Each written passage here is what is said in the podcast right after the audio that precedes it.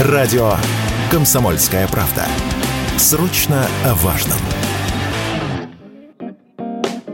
Правительство поддержало законопроект о штрафах для водителей электросамокатов. Согласно нему, за пьяное вождение райдеру будет грозить до 30 тысяч рублей. За превышение скорости он обязан будет заплатить 5 тысяч и 3 тысячи рублей будет составлять санкция для самокатчиков, которые ездят на Симах вдвоем. Однако главным вопросом до сих пор является то, кто именно будет контролировать беспечных ездаков.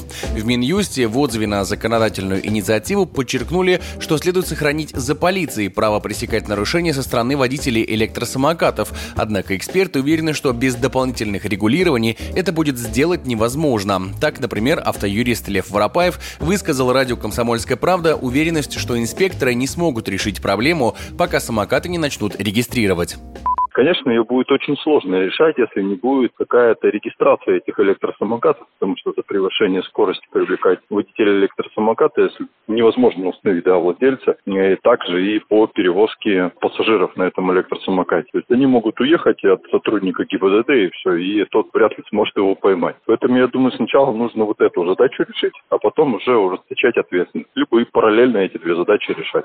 У других экспертов вызывают вопросы и сами размеры штрафов. Так, например, санкция за пьяное вождение самоката равна аналогичному штрафу за нетрезвое управление автомобилем, а ответственность у них далеко не такая. Такое мнение радио «Комсомольская правда» высказал автоэксперт, автоюрист Дмитрий Славнов.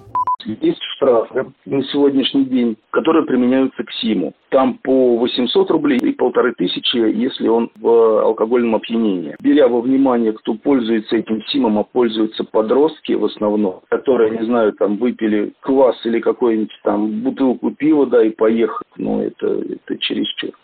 Согласно опросам, почти 80% россиян поддерживают идею штрафовать самокатчиков за нарушения. Против высказались лишь 10%. Чаще всего такую позицию занимают мужчины в возрасте от 35 до 44 лет. Егор Волгин, радио «Комсомольская правда».